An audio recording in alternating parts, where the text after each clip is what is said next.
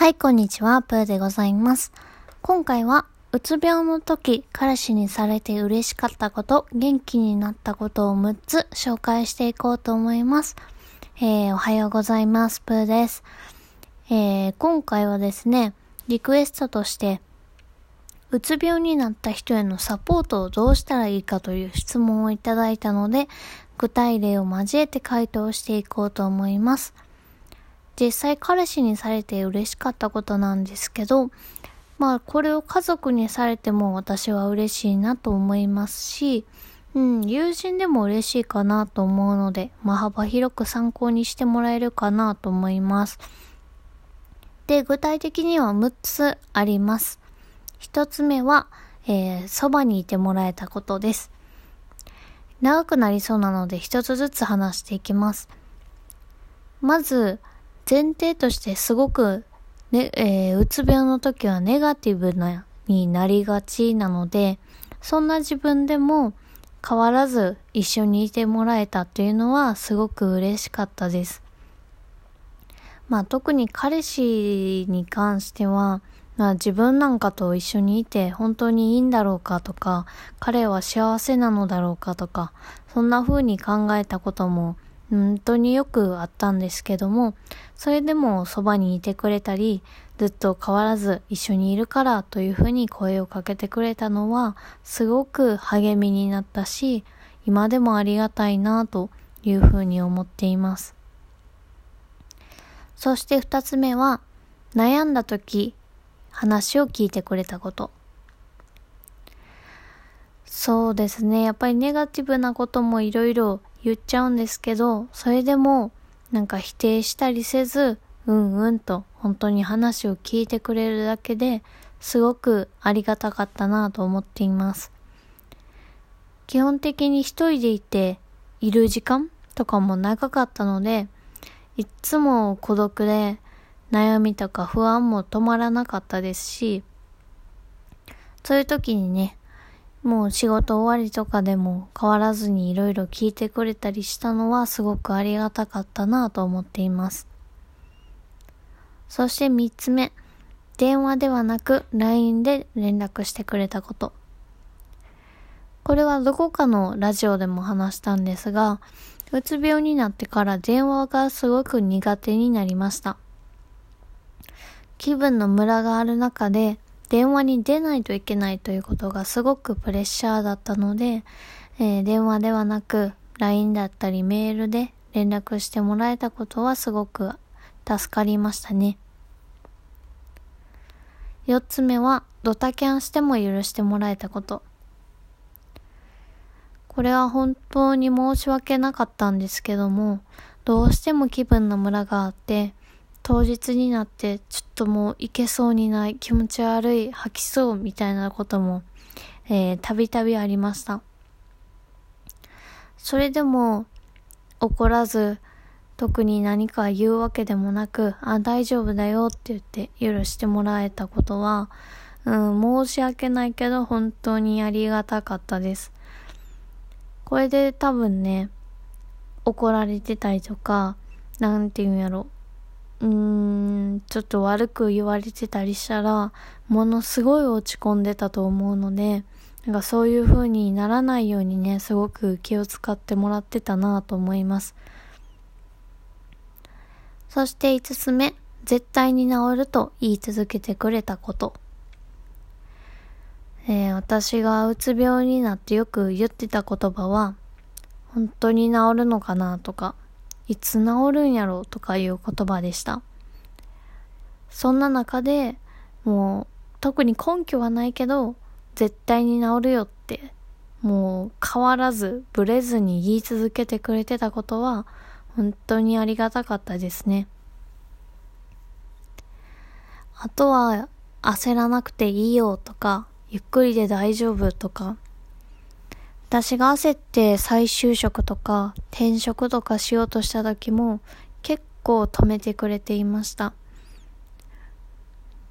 その世間体とかそういうことで就職しなくていいからと。そういう風に言ってくれてたのはすごくありがたかったですね。もうありがたかったしか言えないぐらいありがたかったですね。そして最後は、病院に一緒に行ってくれたこと。昔は精神科に行くことに抵抗があったりとか、まあ精神科に行くまでのなんで、なんて言うんでしょう。電車に乗ることとかもね、結構しんどかったりしたので、えー、その時に一緒に行ってくれた体験はすごく、えー、助けられたなと思っています。私が行ってた精神科は実は2つありまして、転勤、転勤していた、えー、一人暮らしのところの地域と、えー、関西に戻ってきた時の地域で2つ行ったことがあるんですけど、2つ目がね、すごく診察までの時間が長くて、1時間とか1時間半とか普通に待たされるとこだったんですね。で、その時間ももう座ってるのもしんどいですし、疲弊していってたんですけど、まあその時間をね、あの一緒に過ごしてくれたことによって、全然短く感じましたし、まあ、辛い診察までの時間を楽しく過ごせたのは彼のおかげだったので、すごく助かったなと思っています。診察の後も、まあ、どういう話をしたのかとかも、なんか気軽に聞いてくれたこともあって、それもすごくね、うん、救われたなと思います。ということで、えー、うつ病の時、彼氏にされて嬉しかったこと、えー、そばにいてもらえたこと、悩んだ時、いつでも話を聞いてくれたこと、電話ではなく LINE で連絡してくれたこと、ドタキャンをしても許してもらえたこと、絶対に治ると言い続けてくれたこと、病院に一緒にいてくれたこと、これらですね。で、家族で言うと、やっぱりご飯を作ってくれたりとか、あと、家事をしてくれたのはすごく助かりました。もう一人暮らしで、あの、いた時は、コンビニとかで買ってたりとか、もうそもそも、うーん、そういう家事系全般もする気力も全然なかったので、本当に実家に戻ってそういった負担は全然なくなったのですごく助かっていました。で、あと友人に関しては、うん、うつ病になったことを打ち明けたのが基本的にはまあまあ良くなってからなので特に何か、うーん、濃いエピソードとかは思いつかないんですけど、ただ、えー、打ち上げた時にも、その後にも変わらずに、えー、普段のまま接してくれたのがすごく嬉しかったなと思っています。なんかうつ病のことを話したからといって変に気を使われたりとか、なんかそういう風にされる方が私は悲しいかなと思うので、なんか普段通り接してくれたのがすごくありがたかったなと思っています。逆に嫌だったこととかで言うと、やっぱりお金のこととか、あと仕事のことをね、結構家族に、えー、催促されていたので、その点は結構辛かったかなと思っています。なんか就職、まあ心配だからこそだと思うんですけど、いつ転職するのとか、復職どうするのとか、定期的に聞かれていたので、まあその度に結構焦る気持ちとか、もう本当にそんな話せんといてみたいな気持ちで、うん、なんかネガティブになったり、辛いなと思ったこともありました。